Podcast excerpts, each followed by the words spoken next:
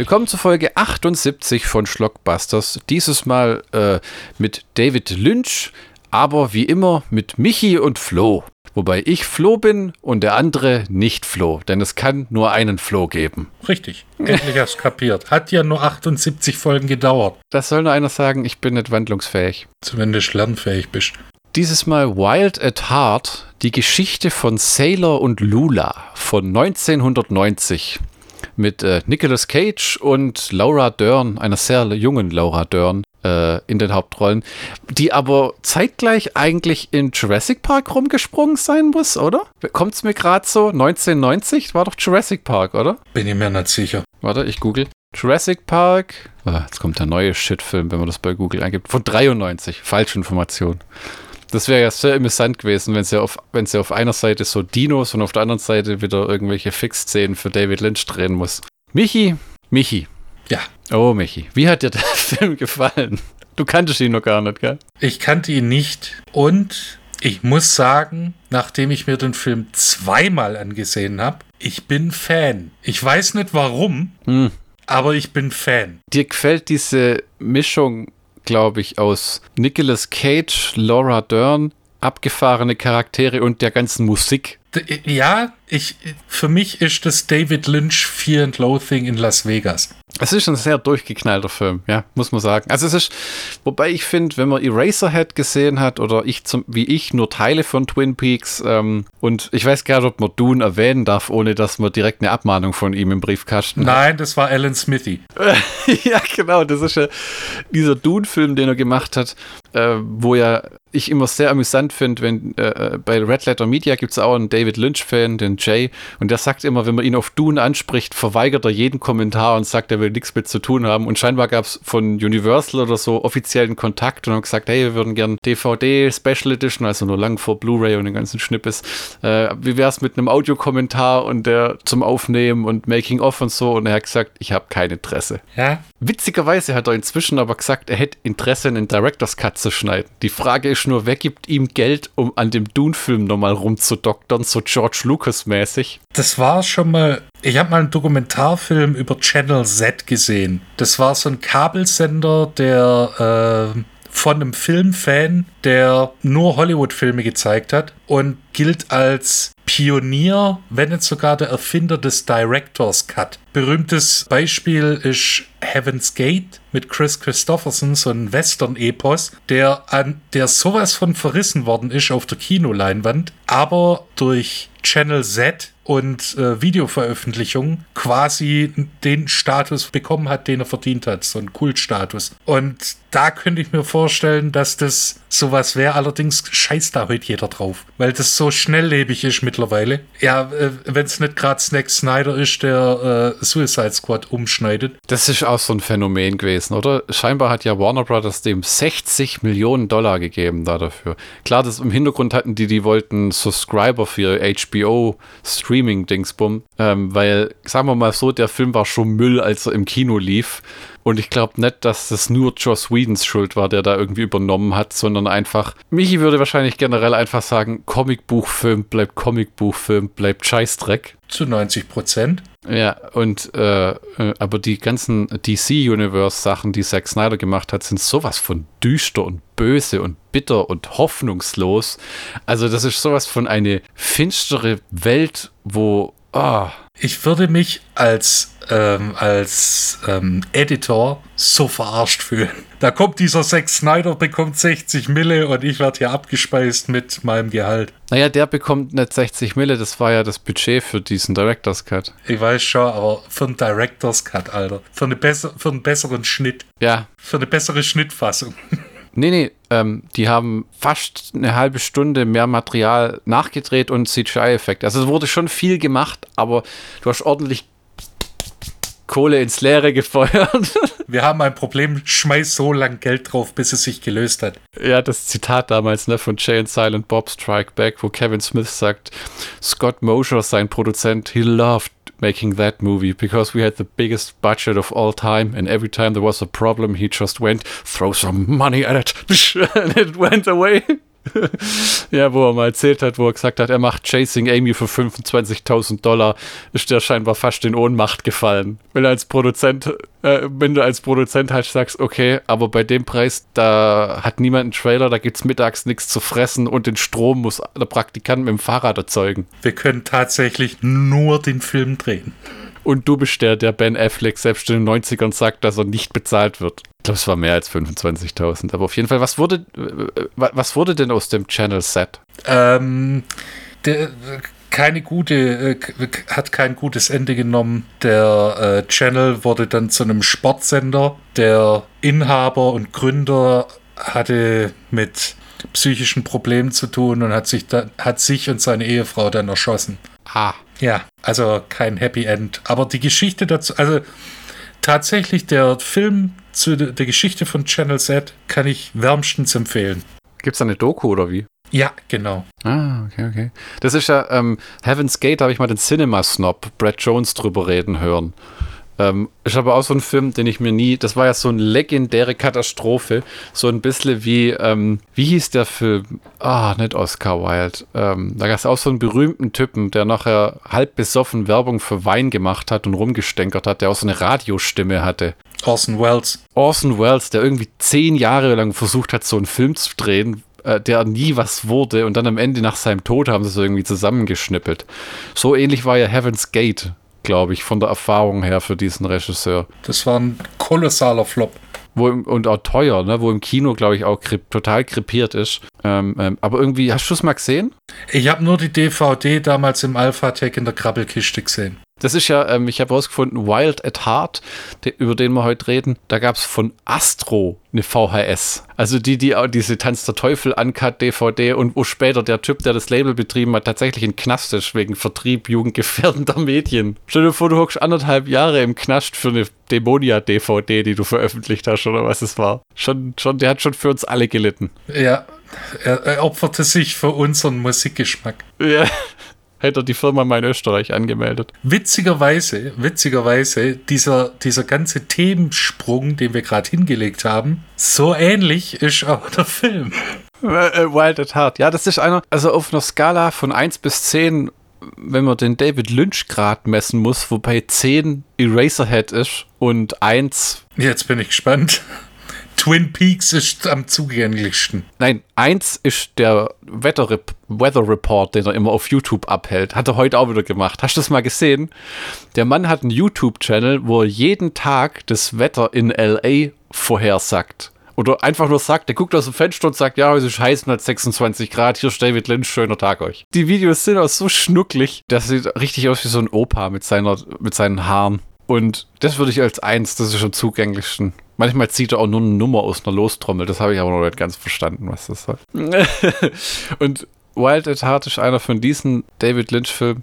Dazu sei noch gesagt, David Lynch, ich lese jetzt nicht den Wikipedia-Artikel vor, aber ist die Art von Regisseur, die schon eher ein Künstler ist, als so ein. Also, ich glaube, der hat noch nie geguckt, was ein Film von ihm einspielt oder wie die Zuschauerzahlen sind bei einer von seinen Serien. Der macht halt und hat viel Spaß und Freude dabei und hat auch keinen, da gibt es auch Videos von ihm, wie er sich beschwert bei der Twin Peaks äh, dritten Staffel oder was es ist für Showtime, wo er sagt, er hat keinen Bock, sich an diese scheiß Pläne zu halten. Er hat zwei Tage Zeit, um äh, diese ganzen Szenen abzudrehen, wie bam, bam, bam, bam, bam. Er kommt sich vor, wie wenn er in einer scheiß Fabrik arbeiten würde. Um noch etwas auszuufern, ein wundervolles David Lynch-Zitat. Ich glaube, der Mann müsste ja auch schon um die 70 sein inzwischen, oder? Baujahr 46. Ähm, da sagt er, wie George Lucas ihn zum Essen eingeladen hat. Er erzählt aber irgend so im Talk, weil er wollte, dass David Lynch bei ähm, The Empire Strikes Back Regie führt. Wo ich mir aussag, das hätte ich gern gesehen, wo, wie, George Luke, wie George Lucas, der ja legendär war dafür, dass er die Regisseure von Episode 5 und 6 wirklich bedient hat wie Puppen. Ja, also er hat halt jemand gebraucht, weil er beim ersten fast einen Herzinfarkt gekriegt hat, der für ihn die Drecksarbeit macht und am Set steht. Und wie David Lynch dann beschreibt, der hat ihn in ein Restaurant eingeladen, wo es nur Salat gab und dann später, wo sie wieder in George Lucas Büro waren, hat er gesagt, an dem Punkt hat er schon eine leichte Kopfschmerzen von der ganzen Sache, weil ihn irgendwie George Lucas in seinem Ferrari abgeholt hat und er hat gemeint, das wäre eines der unbequemsten Autos gewesen, in dem er je gesessen wäre. Und äh, dann, wo David war äh, David Lynch im Büro von George Lucas und dann hat George Lucas ihm zu, versucht zu erklären, was Wookiees sind und dann hat er gesagt, die Kopfschmerzen wurden von leicht zu pochend. und, dann, und dann fangen sie an zu lachen im Publikum und dann sagt er, er hatte überhaupt aber auch gar kein Interesse dran, das zu machen. Was halt zeigt, der Mann hat eine gewisse Integrität. Also für Geld alleine würde der nie irgendwo anrücken. Das juckt den überhaupt gar nicht. Ist aber auch die Art von Künstler wie behaupte ich jetzt mal, Andy Warhol, die mit ihren Sachen auch ein lächerliches Geld verdient haben. Ja, das, das kannst du halt leisten, wenn du zum Kultkünstler äh, wirst. Ja, und wenn du halt in, diese, in diesen Exzentrerkreisen auch äh, äh, angesehen bist, wo du einen Kurzfilm drehst, wie vier Puppen Farbe kotzen und dann zahlt dir jemand zwei Millionen Dollar dafür. Ja, zum Beispiel. So, ähm, Wild at Heart von 1990. Gedreht in den USA, Länge 120 Minuten, Altersfreigabe FSK 16, wobei es eine Zensurgeschichte gibt bei dem Film. Hast du das auch gelesen? Ich persönlich besitze, besitze die niederländische DVD und das ist tatsächlich die zensierte Fassung, wie ich rausgefunden habe. Wobei mir das irgendwie egal ist. Es kommt immer, es, es kommt immer drauf an, was, was zensiert ist. Ja, genau. Und zwar in einer Szene schießt sich William Dafoe, der vom Polizisten schon niedergestreckt wird, mit der Shotgun noch einen Kopf weg. Und die MPAA, die amerikanische Vereinigung der Spaßbremsen für Altersfreigaben, meinte wohl, das geht so nicht, das ist viel zu blutig, da geben wir dir dann NC-17. Wobei ich mir das witzig vorstelle, wenn du David Lynch mal reden hast sehen und wie der Sachen angeht, wie der mit seiner Friese bei der MPAA hockt, qualmend und ihm einer erklärt, dass er jetzt seinen Film zensieren muss, weil das Ding sonst nicht veröffentlicht wird. Ich könnte mir vorstellen, vorstellen, dass der gesagt hat, dann stecke ich das Ding in den Keller und guck's halt selber nur an. Was juckt mich das? Aber dann kam wahrscheinlich Universal, die gesagt haben, äh, Moment, warte mal, also äh, ich, wir müssten da kurz einhaken. Also, man muss sagen, der hat in den Filmen manchmal den Hang zum Extremen. Also in Wild at Heart ist der Sex sehr extrem und die Gewalt ist stellenweise auch sehr extrem. Es gibt nicht viel davon. Es gibt, glaube ich, zwei, drei Szenen. Aber es ist sehr exzessiv dann. Also ja, also äh, es geht hier nicht nur um die um äh, Köpfe wegballern, sondern auch so ein bisschen sexuelle Gewalt. Gibt es auch eine Szene, die sehr extrem ist. Ja, aber das sowas habe ich selbst behauptet, bei sowas ist gut umgesetzt. Aber bevor wir dazu kommen, William Dafoe schießt sich den Kopf weg und die MPA wollte halt, dass man Rauch oder irgendwas einfügt äh, oder rausschneidet. Und David Lynch hat ein bisschen Zigarettenrauch drüber geblasen, damit man es nicht so sieht. Und es gibt wohl deutsche Blu-ray-Fassungen und DVD-Fassungen, wo das wohl einfach auch drin ist. Spielt für mich jetzt aber keine große Rolle. Es sieht halt echt aus wie so ein Bad Taste-Kopfschuss. Wahrscheinlich wirst du es gar nicht mehr im Kopf haben, weil das, weil das einfach so, weil, weil das einfach so untergeht im Endeffekt im Film. Ich meine, ja, ich meine, sowas finde ich okay, wenn es nichts an der an der Story an sich. Ja, das ist, da gab es mal eine ganz gekonnte ähm, Zensur bei New York Ripper, wo Shameless, als sie den auf DVD gebracht haben in Großbritannien um 2013, 14 oder so, hat tatsächlich die BBFC immer noch gesagt, nein, ihr könnt den Film immer noch nicht ungeschnitten veröffentlichen. Die Szene, wo der mit den Rasierklingen die Nippeln aufschlitzt, muss raus. Und dann haben sie tatsächlich, anstatt es einfach rauszuschneiden, haben sie den Ton drin gelassen und haben alternatives Bildmaterial drunter gelegt, wo ich mir auch denke, ach du Scheiße, äh, und haben das ganz gut zusammengeflickt, sodass du die DVD hast und angucken kannst und dich nicht komplett verarscht fühlst. Ist auch ein furchtbar schwerer Film, den ungeschnitten zu bekommen. Also hatte ich auch mal die niederländische und ja, wir wissen ja, Kraft meiner geistigen Beschränktheit habe ich die vercheckt. Äh, Regie David Lynch, Drehbuch David Lynch, ähm, Musik Angelo Baldamenti, also ein Italiener. Und beim Cast haben wir einiges. Wir, wir haben Nicolas Cage als Sailor Ripley. Wir haben Laura Dern als Lula Pace. Wir haben Diane Ladd als Marietta Fortune. William Dafoe in einer seiner abgefucktesten Rollen, wie ich finde, als Bobby Peru. Like the country. ist das nicht ein durchgeknallter Typ in dem Film?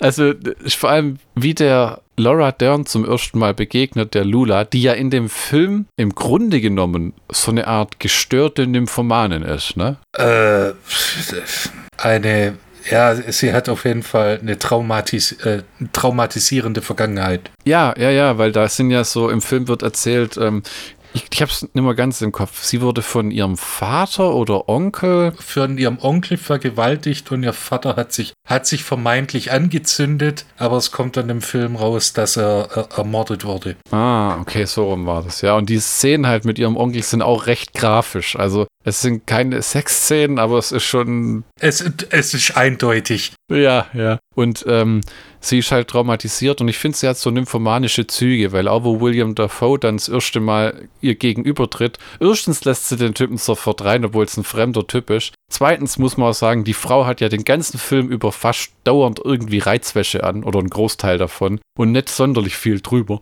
Es ist sie schlecht bekleidet. Extrem leicht. Einmal hat die nur so eine Art Ganzkörpernetzstrumpf mit Tanga drunter an. Das andere Mal rennt sie in schwarzen Leggings mit einem roten Spitzenbody durch die Gegend. Vielleicht war das in den 90ern so. Ja, genau. Und ähm, wo dann William Dafoe an ihr rumfummelt und sie sich aber auch nicht wirklich so ihm komplett entwindet. Aber wobei das auch ein ordentlicher Psychopath ist, der da gegenübersteht. Erstens das und zweitens, ich meine, es gibt so eine, solche Fälle von Schockstarre. Ja, das war. Dann haben wir J.E. Freeman als Marcelo Santos. Dann den legendären Harry Dean Stanton als Johnny Farragut. Farragut.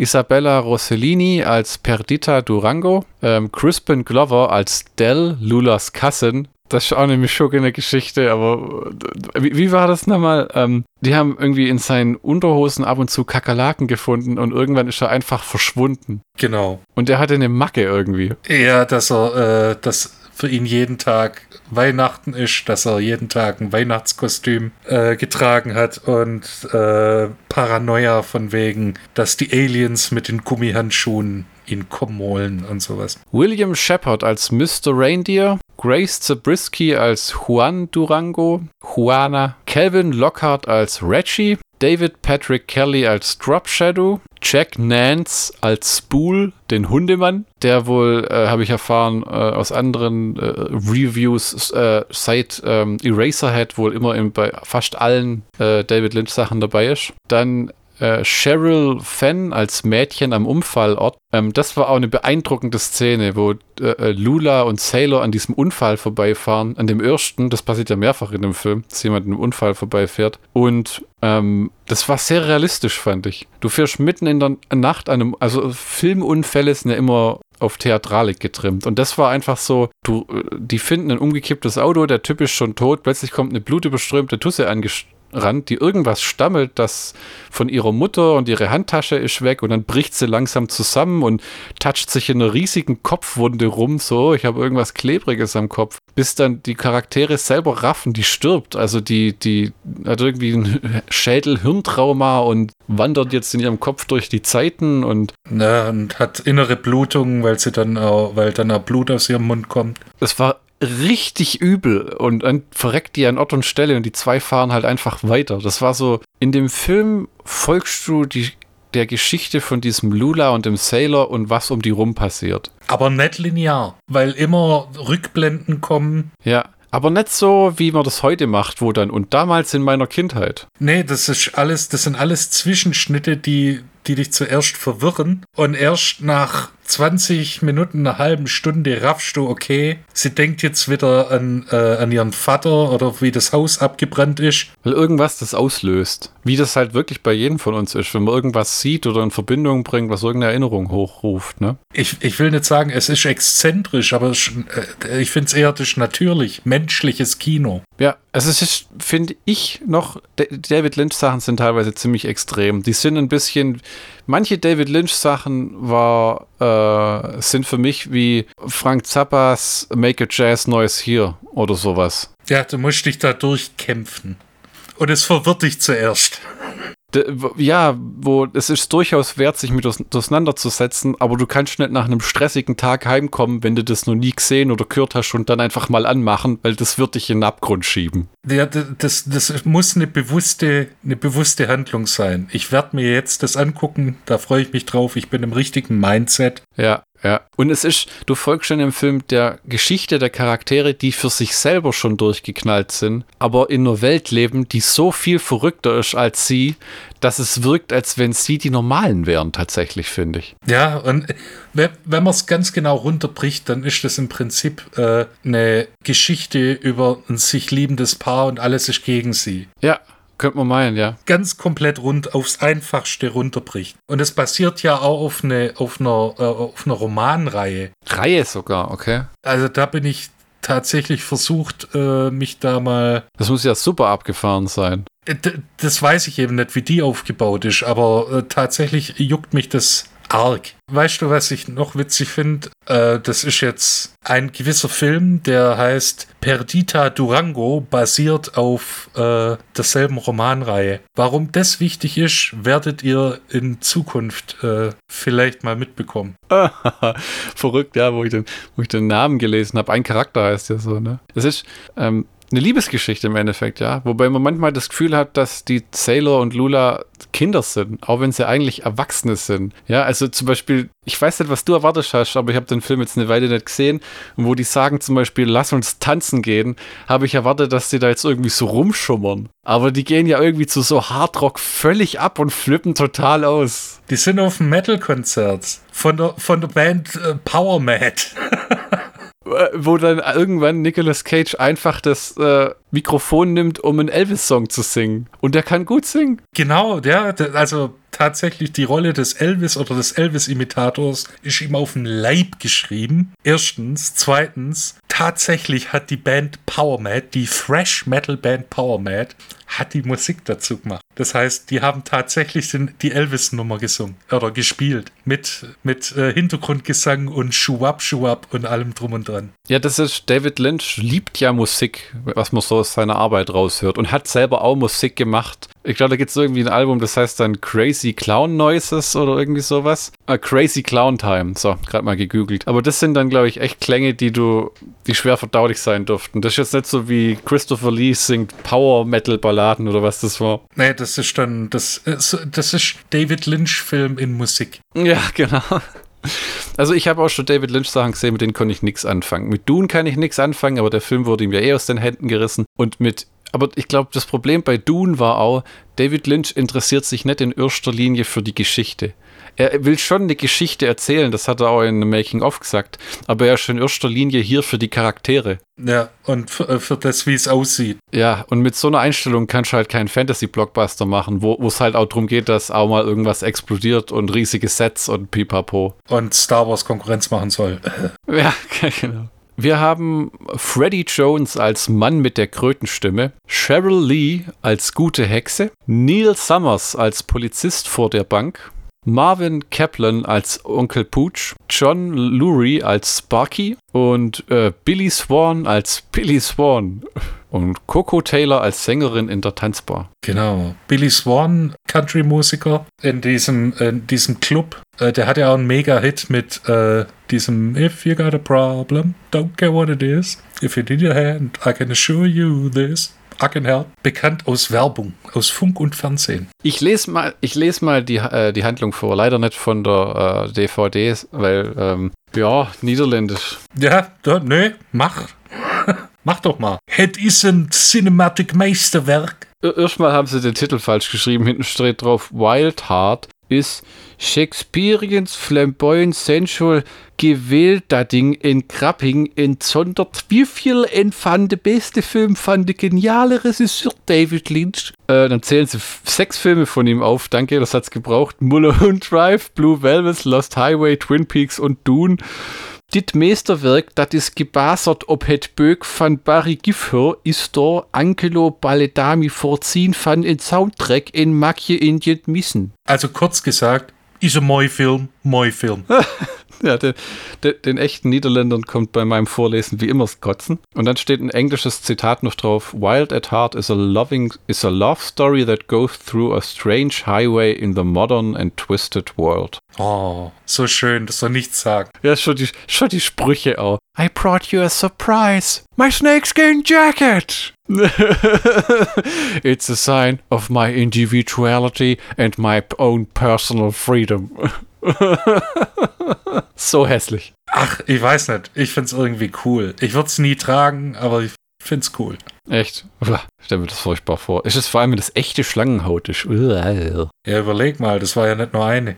Ne, ja. Die Handlung. Selbst ein zweijähriger Gefängnisaufenthalt konnte die beiden liebenden Sailor, Nicolas Cage und Lula, Laura Dern, nicht trennen. Nun sind sie wieder glücklich vereint und alles könnte so schön sein, wenn Lulas Mutter Diane Ladd nicht eine bösartige alte Hexe wäre. Also im Film geht es ja immer darum, dass die denen nicht gönnt, dass sie zusammen sind. Und es schimmert immer mal so durch, weil sie irgendwie auch scharf ist auf den Sailor. Ja, die hat versucht, ihn zu vernaschen. Ja, weil ja laut Lula Sailor in dem Film auch einen magischen Penis besitzt. Äh, aber weiter. Sofort hetzt sie den nur auf Bewährung entlassenen Schwiegersohn in Spee eine Meute übler Typen hinterher. Das Paar flieht in ein Nest im Süden der USA, wo es eine Menge sonderbarer Gestalten trifft, die den beiden offensichtlich Böses wollen. Als die Situation schier ausweglos erscheint, taucht plötzlich eine gute Fee auf, die den beiden weiterhilft. Da hat sich aber auch kre jemand kreative Freiheiten genommen. Und das mit der Fee kommt am Ende und das ist mehr so ein Sinneswandel von Sailor, als dass die denen irgendwie hilft. Im Endeffekt will er sie irgendwo hin entführen. Er verstößt gegen seine Bewährungsaufladen, verlässt, er fährt über die Staatsgrenze und dann lässt er sich, weil die zwei dauernd am Rumvögeln sind. Dauernd. Hat dich das genervt irgendwann auch mal, dass du so, ah Gott. Ich glaube, der Film hat sechs oder sieben Sexszenen. Und ziemlich äh, relativ, also grafisch. Und unterschiedlich. Scheinbar hat Laura Dern gesagt, das war der eine Film, wo sie ihre No-Nudity-Clause gebrochen hat. Also, dass sie sich normalerweise nicht nackig macht. Und die ist viel nackt in dem Film. Wäre, glaube ich, auch schwer umgesetzt zu setzen gewesen, wenn die da nicht nackt gewesen wäre mal. Wobei ich sagen muss, angesichts moderner Zeiten und generell, Nicolas Cage hätte auch mehr Haut zeigen können. Ja. Finde ich immer scheiße, wenn das nur auf der Frau ausgetragen wird. So, warum, wo ist der Typ? Man hat doch ein schön, eine schöne Aufnahme von ihm in seinen 90er Unterhöschen. Ja, genau, wo er, da, wo er heimkommt und sich auszieht. Das ist, zwischen den beiden gibt es aber äh, ein definitives Kommunikationsproblem. Weil zum Beispiel, er kommt heim, das erste, was sie sagt, ist nicht, ein durchgeknallter Typ hat in unser Klo gepisst und hat mich fast, äh, hat sich fast an mir vergangen. Hilfe. Ich meine, das war vor dem Alter der, des Mobilfunkes, sonst hätten wir den da angerufen.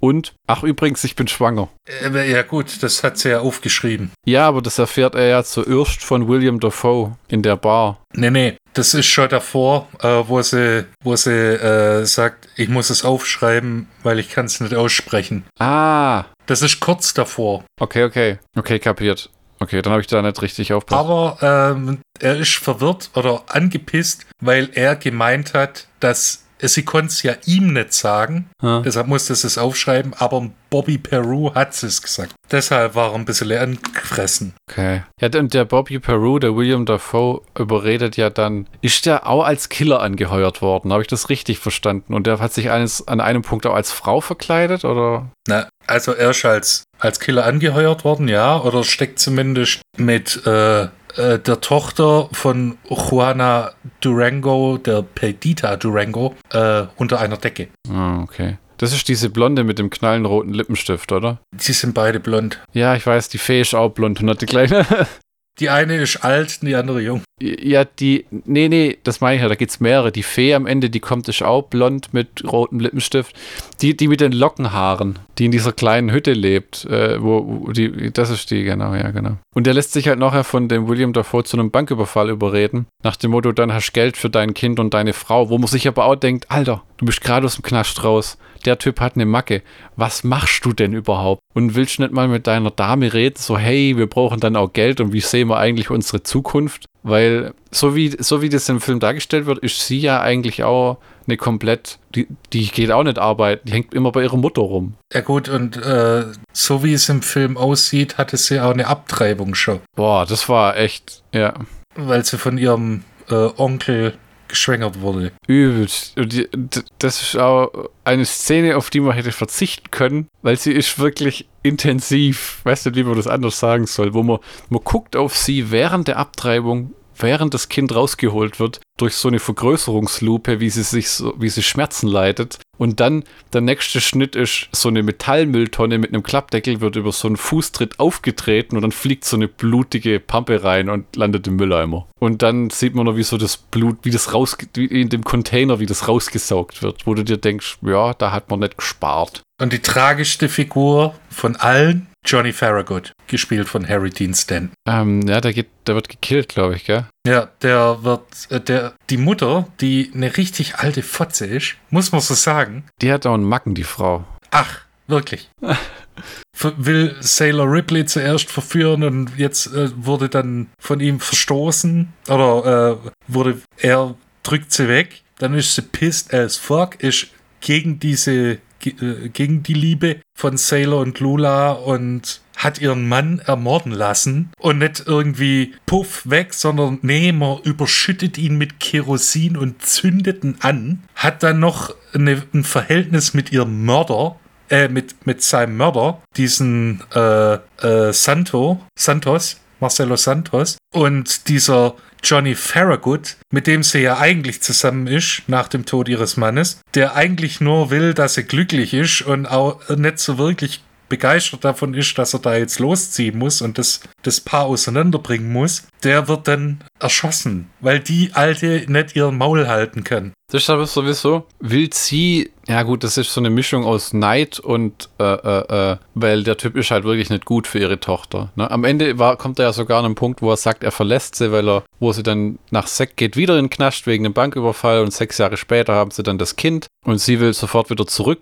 mit ihm und er sagt dann auch, ich gehe einfach, weil du bist ja ohne mich eigentlich ganz gut dran gewesen. Was ich eigentlich eine super Entscheidung fand, weil das geht nicht gut mit den beiden. Das ist so, äh, äh, ist jetzt nur ein Film, aber das ist so, die Leidenschaft bringt die völlig aus dem Konzept. Also die haben, die sind gar nicht lebensfähig eigentlich. Meinst du, es ist die Leidenschaft, die Leidenschaft? Da, da, da, da, da, Bunk. Aber du siehst es zu zynisch. Und zwar, ich bin der Meinung, er kriegt die Kurve, nachdem er äh, im Knast war, davor schon Skrupel hatte und dann nochmal richtig schön in die Eier gekniffen wurde, nachdem Bobby Peru, like the country, den Kopf verloren hat. Da hat er ja schon Skrupel gehabt und wurde dann nochmal auf, hat, hat, hat sich fast ja noch anders überlegt. Was machst du hier? Ich kann nicht und na. Der, der stößt ja auch beim Banküberfall so eine Art Schrei des Bedauerns aus. Ja, und dann saß er im Knast und sieht dann seinen Sohn das erste Mal, nachdem er es nur von ihm gelesen hat, über Briefe. Dann bekommt er wieder kalte Füße, kriegt aufs Maul, hat dann die Vision der guten Fee, die dann sagt, äh, wende dich nicht von der Liebe ab, don't turn your back on love. dann bedankt er sich ja noch. Ja, genau, das ist, aber aber das ist, dem lauert eine Straßengang auf, die ihn zusammenschlägt, nachdem er sich von Lula am Ende des Films trennen will. Hast du das auch so verstanden, dass die Mutter, die ja in so Cutscenes damit wieder ihren äh, Wodka Martini oder was ist, schlürft ähm, ähm, und dann die Haare völlig ausgebleicht und da rumkreischend sich auf einem Sessel windet, dass die die angeheuert hat, um den wieder den Arsch zu versohlen? Oder hat er da einfach Pech gehabt? Da hat er einfach Pech. Ich, ich glaube, da hat er einfach Pech gehabt und die Mutter hat dann endgültig den Bezug zur Realität verloren weil dann lauern dem diese Straßengänge auf, umstellen den und dann macht er sich eine Kippe an und bringt sein Dipl diplomatischstes What do you faggots want? dann dann habe ich schon gedacht, ich habe gedacht beim ersten Mal wieder angucken, die schlagen den jetzt tot. Ja, habe ich auch da. Und dann kriegt er halt so eine auf die Fresse, dass es so eine furchtbare falsche Nase nachher auf hat, damit es gebrochen aussieht. Und dann erscheint ihm diese Fee, wo ich erst dachte, das wäre die Mutter. Nee, das ist die böse Fee. Ja, die, die böse Hexe, ne? Die reitet ja auf dem Besen in so Visionen umeinander. Und, und dann äh, sagt er, geh zurück zu ihr echter Liebe, darf man nicht im Weg stehen und, und so Sachen. Don't turn your back on love. Ja, und dann steht er wieder auf und, und sagt, Gentlemen, I would like to apologize. Do you have enough, asshole? ja, genau. Yes, as a matter of fact. I would like to apologize for referring to you gentlemen as homosexuals. And I want to thank you. Teaching me a very important lesson in life. Und dann schreit er einfach nur, Lola! ja, genau, genau. Hat dich der Film gleich eingefangen mit der ersten Szene, wo er diesen, äh, diesen Typen verprügelt, äh, weiß gar nicht, was das ist, ein Türsteher oder irgend sowas äh, weißt, wo, wo der auf ihn zukommt mit dem Klappmesser und dann schlägt er wiederholt seinen Schädel gegen die Scheibe an der Party am, an, äh, gegen die Wand. Und dann kommt gleich diese Rockmusik. Hast du dir dann gleich gedacht, okay, interessant? Nee, das hat, das hat tatsächlich ein bisschen gedauert. Ich habe mich erst in den Film eingrooven müssen. David Lynch hätte mir sagen sollen, jetzt musst du dich erstmal hinsetzen und dich konzentrieren und dich auf den Film einlassen und das ist gut. Aber ich war leichtsinnig und habe den Film angemacht und äh, mir angeguckt wie ein normaler Film und da da habe ich tatsächlich erst mal eine halbe Stunde gebraucht, um so ein bisschen warm zu werden. Ich habe mir interessiert angeguckt und dann habe ich tatsächlich gedacht, okay, okay, jetzt äh, platziere ich mal meinen Arsch bequem in meinen Sessel und lasse den Film auf mich zukommen, wie ein Güterzug. und tatsächlich war es dann auch so. Also, ich habe mir den Film tatsächlich zweimal angeguckt und ich muss sagen, beim ersten Mal habe ich hat es mein Interesse geweckt. Beim zweiten Mal habe ich gedacht, das ist ein richtig klasse Film. Ja, der ist schon wirklich gut. Also es ist erst vor allem für einen Arthouse-Film, was ich jetzt mal so sage, ist schon vor allem auch noch zugänglich. Ja, also es ist schon was, was man als normaler Mensch angucken kann. Eraserhead, finde ich zum Beispiel, ist mehr experimentell, ja, wie Starren auf ein Gemälde, das du nicht verstehst, für mich. Ich meine, da gibt es auch Leute, die diesen Film über alles loben und so, aber das ist, mein Vater liebt den auch weil er den, glaube ich, zu seiner Studentenzeit gesehen hat und fantastisch fand. Und dann hatte ich damals, äh, am Anfang meiner DVD-Sammelzeiten, habe ich über so ein DVD-Forum die koreanische DVD in die Hände bekommen. Und hat er das ganz begeistert mit mir angeguckt. Und ich dachte schon so nach einer Viertelstunde, oh Gott, geht das die ganze. Hm. Und dann auch, wo das Baby kommt, mein Vater nur so mit dem Ellenbogen kippelt, so, ist das nicht abgefuckt? Zum Beispiel, wo ich mir denke, ja, aber. Äh, ich glaube, du hast den zum, zur falschen Zeit angeguckt. Ja, total. Ähm, wirklich. Es hätte 14 Uhr sein sollen. Wenn du, wenn du einen Tag davor ähm, super süß und super sexy mit Cameron Diaz gesehen hast und dann kommt ein Tag später Eraserhead. Oder Glücksberg hieß der Film. Töte mich! Es ist.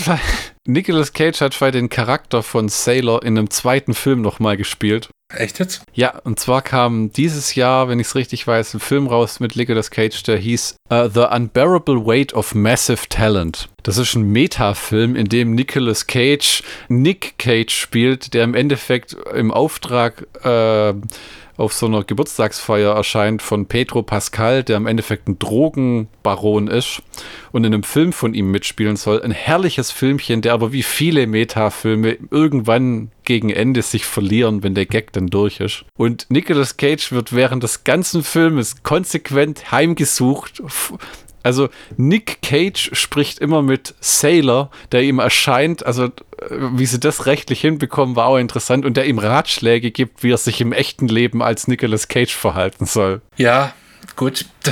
Ich habe jetzt gedacht, es gibt eine Fortsetzung, aber. Nee, nee, nee. Das ist schon einer von den Filmen, wo man so, wie du sagst, so schön sagen kann, der Drop ist gelutscht nach einmal. Ich weiß nicht. Mir, mir, tatsächlich fallen mir die Charaktere, zumindest von Sailor und Lula, so arg, da hätte ich mir auch eine Fortsetzung vorstellen können. Ich wage auch mal zu behaupten, Wild at Heart ist der Coen Brothers Film unter den David Lynch Filmen, weil du lauter so Charakterschauspieler hast, die wirklich fantastische Rollen spielen. Bei Twin Peaks, bei, bei, bei Twin Peaks ist ja vieles einfach nur ein verrücktes Experiment, ohne Sinn und Verstand. Ja, so, wo, wo David Lynch ja selber gesagt hat, er wollte die Serie machen, aber er hat einfach kein Interesse daran, eine scheiß Detective-Serie zu machen. Wer dann diese Tusse ermordet hat, das interessiert ihn einfach nicht sonderlich.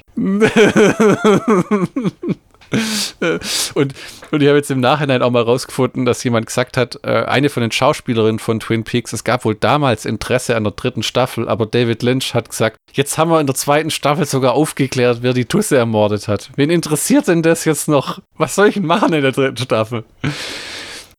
Soll, ähm, wie heißt der Typ, der den, ähm, den, den, den Detective spielt? Weißt du das zufällig aus? Kyle McLachlan.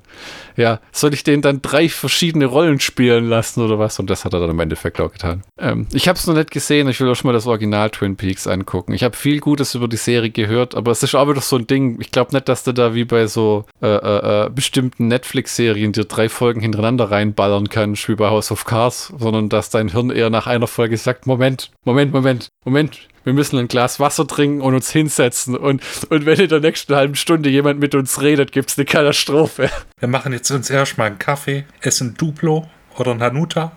Ja, ja, das ist, dein Hirn ist nach diesem Twin Peaks wie so ein Windows-PC, der einfriert. Wenn du nichts machst und einfach nur wartest und viel Geduld hast, könnte es sein, dass es einfach weitergeht. Kann aber auch sein, dass du die ganze Festplatte verlierst, weil das Ding komplett wegverreckt. Gott.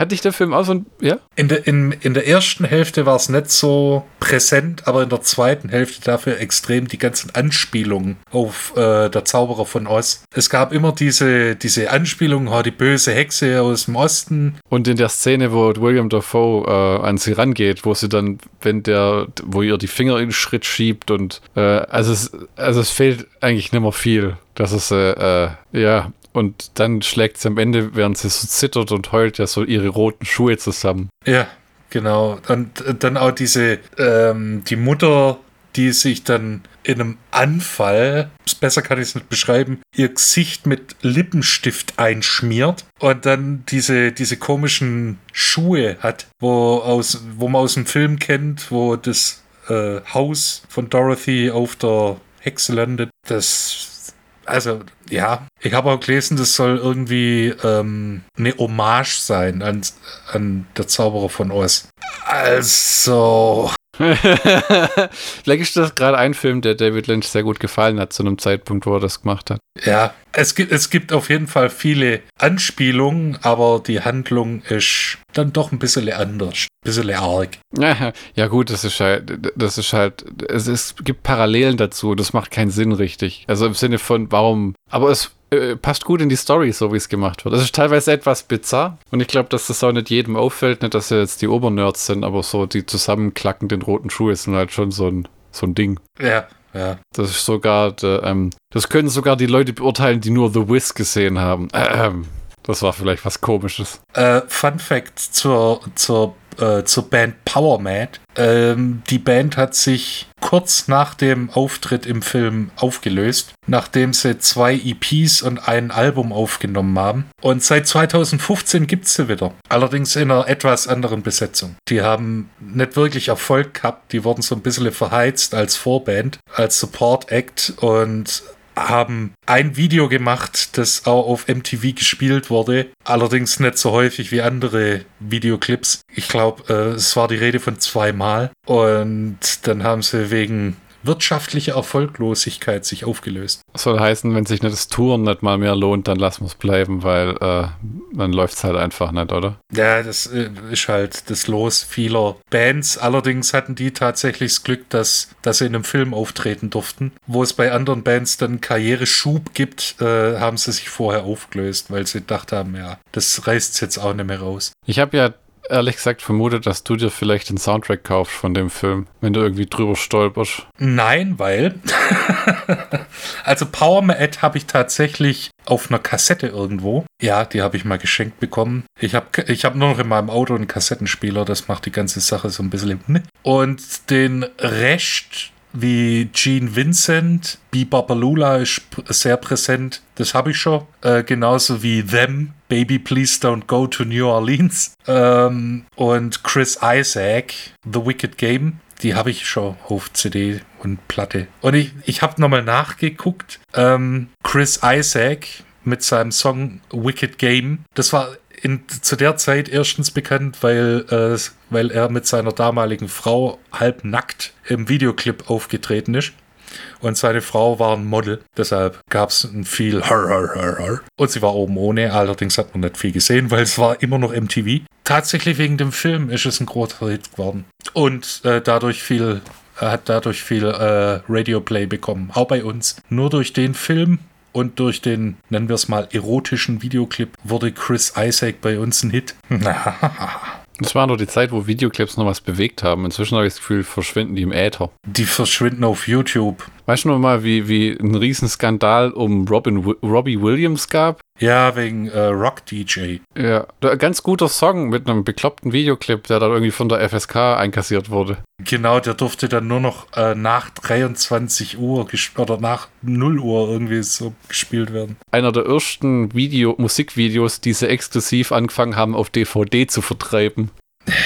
Ich meine, ich, ich mag so Videoclip Compilations von, von Bands. Also wenn du äh, hier Deepesh Mode Videoclips äh, Volume 1 finde ich okay, das Konzept finde ich auch interessant, weil wo, wo findest du noch die Videoclips außer auf YouTube in variierenden. Ja, wie Meo hat da irgendwie einen Finger drauf oder so, habe ich oft das Gefühl. Ja, und das ist interessant, jetzt so ein wenn du jetzt einen Videoclip rausbringst auf YouTube, dann ist es so tatsächlicher, wir promoten das Album, aber es steckt nicht so viel Kohle rein.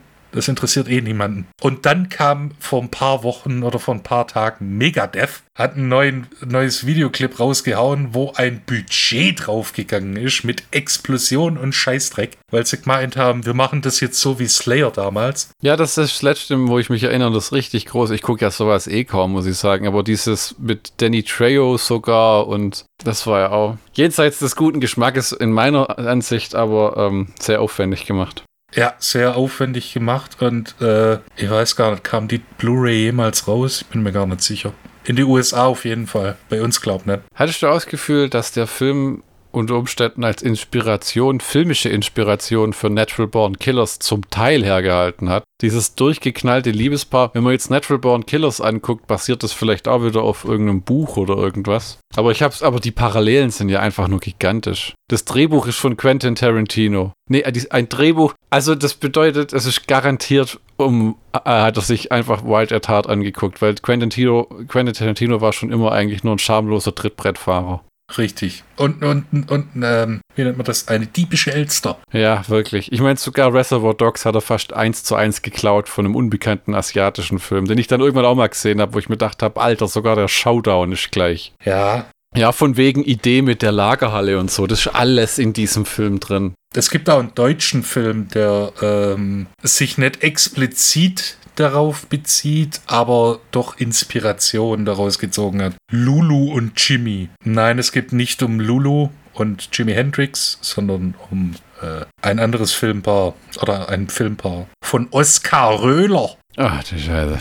Der hat mir auch noch kein Brezel zahlt. Im Film, Im Film sagt Sailor mal, dass er mit vier Jahren angefangen hat zu rauchen. Und es gibt eine Anekdote vom Set, wo Laura Dern, die wohl Nichtraucher war, äh, in einer Szene als Nichtraucher vier Zigaretten auf Lunge rauchen sollte und dann unmächtig wurde. Und das Erste, was sie gesehen hat, war, als sie aufwachte, wie David Lynch über sie lehnt und fragt, Are you alright, Titbit? Oh, hast du übrigens gewusst, dass äh, die Mutter, äh, die Schauspielerin, die die Mutter spielt, Diane Ladd, tatsächlich die Mutter von Laura Dern ist? Echt? Ja. Das ist ja abgefahren. Sehr ungesundes Verhältnis. Also, äh. Ich meine, solange es sich nur auf die Leinwand bezieht, ist okay, aber. Äh.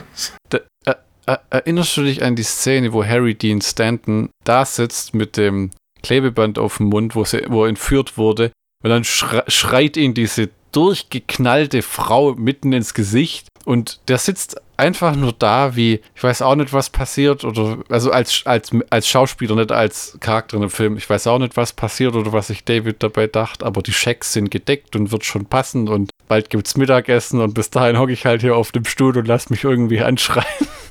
Weil auch der Film hat eins, zwei wenige Szenen, die keinen Sinn ergeben für den Rest, finde ich. Ey, man, man, könnte umkennen und sagen, das haben David Lynch-Filme an sich. Ja, das ist wahr, aber ich finde, hier hat es noch sehr weit unten gehalten. Ja, ja, das ist sehr zugänglich. Auch beim Dune, bei seinem Stiefkind, gibt es Szenen, wo ich einfach nur finde, das lullert vor sich hin, das ist unglaublich. Wobei ja, irgendwie beim Schnitt hat er ja gar nichts, gar nicht viel zu sagen, Ken. Gar nichts. Der, der, die haben den, wenn ich das richtig weiß, vor der Post-Production rausgeschmissen. Ja, deshalb, äh, der hat halt die Szenen gedreht, wie sie dann zusammengefügt werden. Nee. Da, da passiert schon eine Menge. Also du kannst einen Film im Schnitt schon mal komplett anders erzählen, als er gedreht wurde. Ja. Siehe diese 25 verschiedenen äh, Blade Runner-Fassungen, die es gibt. Ja. wo ich mal in einem Internetvideo gesehen habe, dass sie gesagt haben, Harrison Ford hatte so wenig Bock für die Kinofassung, die Voice-Overs aufzunehmen, dass wenn man genau hinhört, man echt hört, wie er das nur vom Blatt abliest, ohne irgendeine großartige Betonung, weil er gehofft hat, dass die das dann nicht verwenden. Ja, well. naja, Regisseurin ihre Vision. Ja. Hattest du das Gefühl, dass dieser Film auch, also äh, sehr viel äh, Einflug, äh, einflussreiche Kreise gezogen hat, aber auch Elemente dort von gerade in House of Thousand Corpses und Rob Zombie Filme wieder zu finden sind. Durchgeknallte Charaktere, die die Handlung bestimmen, wie zum Beispiel in Devil's Rejects, wo aber nicht unbedingt eine hundertprozentige Geschichte erzählt wird. Also Rejects ist nur ein Road-Movie. House of Thousand Corpses ist nur die durchgeknallte Familie auf der Farm. Ja, Three from Hell ist nur eine, nur eine Flucht. Ja, das sind natürlich auch Geschichten für sich, aber sagen wir mal so, kom sonderlich komplex ist nicht. Ich, ich kann mir schon vorstellen, dass, dass, das einen gewissen Einf dass der Film einen gewissen Einfluss auf weitere Filme hatte. Oh, äh, noch geschwind zu Chris Isaac, rat mal, wer den Videoclip gedreht hat. Richtig, David Lynch. Ah, okay. Vielleicht steht er dann sogar auf der DVD drauf oder sowas. Da ist das merkwürdigste Digipack aller Zeiten. Das ist einfach nur ein Digipack mit, mit einer CD drin. Oh, Okay, also danke für die Mühe. so schlicht, so einfach. Ja, aber nett. Sag mal, was hast du dir gedacht bei der Szene, wo der Typ auf dem Klo sitzt, scheißt, Koks vor sich liegen hat und dann noch die Nutte neben ihm steht? Was ging dir durch den Kopf? Das ist so ein. Wer war der Charakter nochmal? Das war dieser Gangsterboss, der diese, die Tötungsaufträge quasi verteilt. Der so harte Michael Parks-Vibes versprüht, wie ich finde. Oder versprüht Michael Parks äh, harte Mr. Reindeer-Vibes. Und der hat immer zwei so Frauen, die ihn liebkosen und streicheln und anfassen und betatschen. Und oben ohne sind. Ja, ja. Ja, ich meine, vielleicht gehört es zu einem dekadenten Lebensstil dazu. Ich weiß es nicht. Ich führe so ein Leben nicht. Das ist genauso wenig, wie ich in einem Ch- nachts in einem, äh, in einem Motelkomplex sitze, mich mit anderen unterhalte, nur um zu erfahren, dass in Zimmer 4 ein Texas-Style-Porno äh, gedreht wird, wo dann äh, drei beleibte Frauen, sehr beleibte Frauen oben ohne rumkackern. Ja. Die Schönheit des menschlichen Körpers und so. Ja, wo, wo dann äh, Bobby Peru, die Figur des Bobby Peru eingeführt wird. Äh, ja, ja, ja. Äh, wo sie da den Jack Daniels saufen und so. Und dann wird's äh, Lula und Sailor zu verrückt und dann gehen sie ins Bett. Ja, weil äh, Bobby Peru anscheinend Marine war und äh, Scheiße in Vietnam erlebt hat. Ah ja, ja, War der nicht bei der, nicht Marines, sondern bei der Marine? Nee, nee, das, der war beim Marine Corps und der, der Typ, der dann sagt, warst du nicht hier und da ähm, und hast äh, hier Scheiße erlebt und da sind Frauen und Kinder umgekommen und dann äh, fährt Bobby Peru ihn an, du warst nur auf dem Schiff. Ich war in der Scheiße. Ich hätte jetzt noch den Wikipedia-Artikel, wo man mal gucken muss, was man da für sinnvoll äh, äh, erachtet. Wild at Heart ist eine Verfilmung des ersten Romans von Barry Giffords Romanreihe Sailor and Lula. Ähm, auch der Film Perdita Durango, wie du bereits erwähnt hast, basiert auf der Sailor und Lula Romanreihe. In Wild at Heart ist Perdita Durango eine Nebenfigur, die von Lynchs damaliger Lebensgefährtin Isabella Rossellini gespielt wird. In Auberi Edlers Dokumentation Es war einmal Wild at Heart erfährt man, dass Wild at Heart eine Hommage an Victor Flemings Musicalfilm Der Zauberer von Oz von 39 ist. Während der Filmhaltung unterhalten sich die Hauptfiguren Lula und Sailor öfters über das Märchen Der Zauberer von Oz, wobei ihr drei traumähnliche Szenen erscheinen. Die böse Hexe des Westens und weitere. Darüber hinaus trägt Lula Pace rote Damenschuhe, genau wie das Mädchen Dorothy, Dorothy. In der Szene, in der Sailor Ripley und Bobby Peru den geplanten Raub vereinbaren, erscheint das Szenenbild in einer weißen Kristallkugel, über die eine Hand mit langen schwarzen Fingernägeln streicht. Produzent Monty Montgomery Nein, herrlich. Monty, Mon äh, I, äh, Monty Montgomery Picture. Monty Montgomery Presents. hatte ursprünglich die Idee für die filmische Umsetzung des Romans von Barry Gifford und wollte als Regisseur agieren. Jedoch schlug Montgomery die Idee zum Filmprojekt seinem Freund David Lynch vor, der davon überzeugt war und die Regie übernahm. Montgomery selbst fungierte als Produzent. In der Szene, in der Lula und Sailor in einem Musikclub vor der Bühne tanzen, auf der die Trash-Metal-Band Power Mad ihren Song Slaughterhouse spielt, trägt der Gitarrist ein weißes T-Shirt der Metal-Band Gwar. 먹어.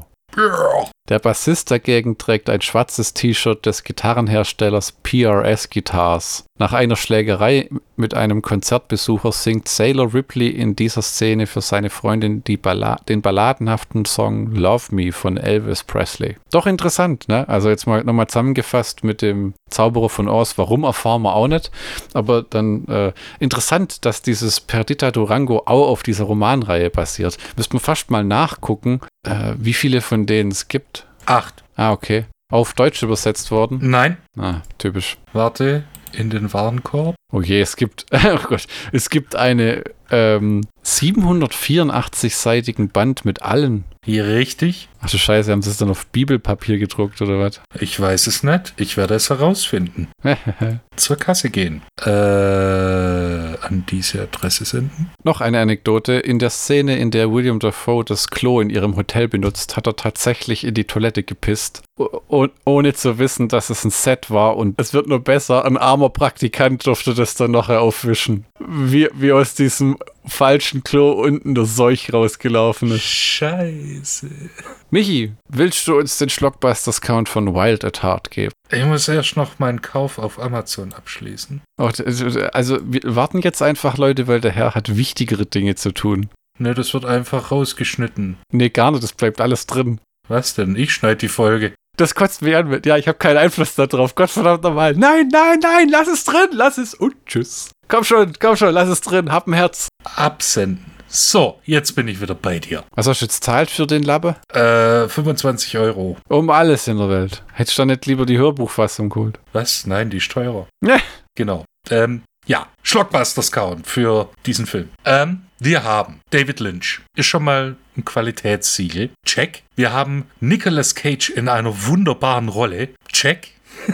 Wir haben ein, eine wirklich nett einfache, aber, ähm, wie soll ich sagen, eine Handlung, die einen mit jeder Minute Film, die vergeht, ans Herz wächst und auch Charakter, die einen irgendwie ans Herz wachsen. Du willst einfach wissen, wie es weitergeht. Wir haben wunderbare Bilder, die manchmal, die erst im Verlauf des Films Sinn, zu, Sinn ergeben. Also tatsächlich für mich persönlich ist es eine cineastische Reise, die ich gerne mitgemacht habe. Ich mag diesen Film. Ich mag diesen Film sehr. Ah, gut, äh, gut zusammengefasst. Ja, macht Spaß anzugucken. Ist schon was, was man wiederholt angucken kann, wo man vielleicht immer wieder ein bisschen was entdeckt, muss ich ehrlich sagen.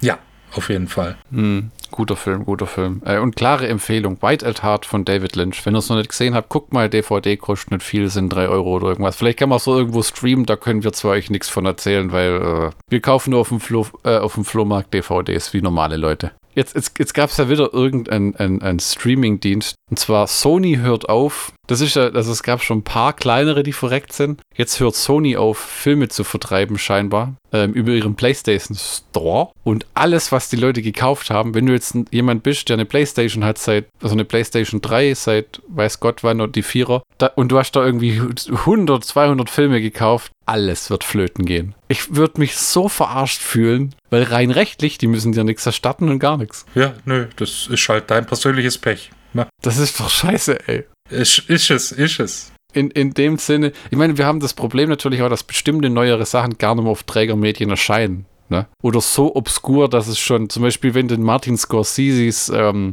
äh, The Irishman sehen willst, musst du dir irgendwo aus den USA eine Criterion Blu-ray importieren. Oh. Ja, das ist ja ziemlich einfach, dir Scheiße aus den USA oder aus England zu importieren zurzeit. Kostet ja nicht. Das ist, das ist eines Tages, wenn die alle untergehen, äh, dann können wir behaupten, wir haben sie alle kommen und gehen sehen. Netflix ist ja schon am Abkacken, weil, weil irgendwie keiner Transgender Resident Evil Serien sehen will. Oder was immer sie da verbrochen haben. Ha, es ist alles, es wäre alles okay, wenn das Zeug halt auch vernünftig wäre. Also gut, qualitativ gut, aber das ist ja auch nicht. Ist halt extrem durchwachsen. Da waren schon ein paar goldene Sachen dabei, aber vieles ist nichts für mich. So dieses Stranger Things oder, oder The Boys oder Ozark oder sogar House of Cards, das ist irgendwie, das hat nichts damit zu tun, dass das Netflix ist oder Prime. Oder auch, guck dir diese, den Trailer an für diese neue Herr der Ringe-Serie. Das sieht aus wie die hinterletzte Kacke, echt so der typische moderne CGI-Albtraum. Ich fand, ich fand's, ich habe mir House of Cards äh, angeguckt und war enttäuscht. Es kommt kein einziges Kartenhaus darin vor. Ja, ja. Und die letzte Staffel war eine Katastrophe. Ich weiß nicht, ob Kevin Spacey sich dann einfach geweigert hat, nochmal die Rolle zu schlüpfen. Nein, der wurde nicht. Ich weiß auch nicht, was da los war. Ich auch nicht, nee. Also, puh, schlampige Arbeit. Netflix. Ähm, und wenn ihr die Folge anhört und ihr habt nicht eine Story über den Alpha-Tech gehört und Jetzt habe ich wieder vergessen, was ich vorher gebrottelt habe, was da drin lassen muss. Aber dann habt ihr auf, dann habt ihr auf, da sind auf jeden Fall betrogen worden und unterstehe ich das jetzt auch auszulöschen. you have no power here. Ähm, damit kommen wir wohl dann schon zum äh, Dingsbums hier, oder? Und dem. Genau. Äh, es folgt äh, nun, also mehr oder weniger nun, also eher in zwei Wochen, wenn ihr das hört. Oder äh, wenn ihr es später hört, äh, sofort, wenn ihr mögt oder auch nicht, äh, die nächste Folge, Folge 79, bei der wir einen anderen Film durchnehmen. Wer hätte das gedacht? Und zwar unser aller Lieblings-Werner, Werner Herzogs Bad Lieutenant, Cop ohne Gewissen.